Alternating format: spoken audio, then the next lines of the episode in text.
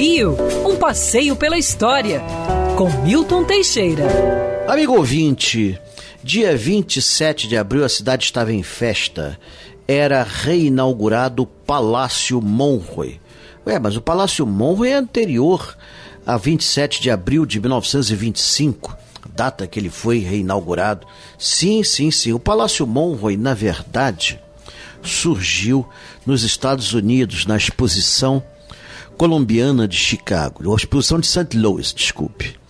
A exposição louisiana de St. Louis e era o pavilhão brasileiro da exposição. Ganhou medalha de ouro. Foi feito pelo coronel Souza Guiar. O prédio ganhou um prêmio tão importante que resolveram não destruí-lo. Ele foi desmontado e remontado no final da Avenida Rio Branco, inaugurado em 1906. O Palácio Monroe então tornou-se uma espécie de centro de convenções. Era usado para tudo. Em 1914, passou a sediar a Câmara dos Deputados até 22. Em 1922, com a realização da exposição internacional pelo centenário da independência, é, ele foi transformado em sede da exposição.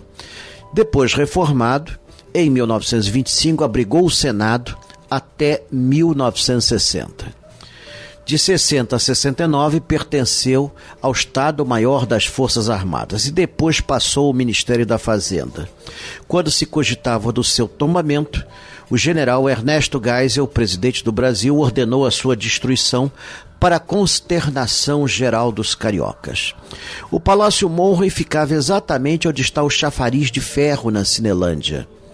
Era um palácio lindo, todo branquinho, com colunas magníficas, leões de mármore de Carrara na entrada, anjos com trombetas na porta vitrais magníficos, uma cúpula que era reconhecida à distância e que até aparece em filmes estrangeiros.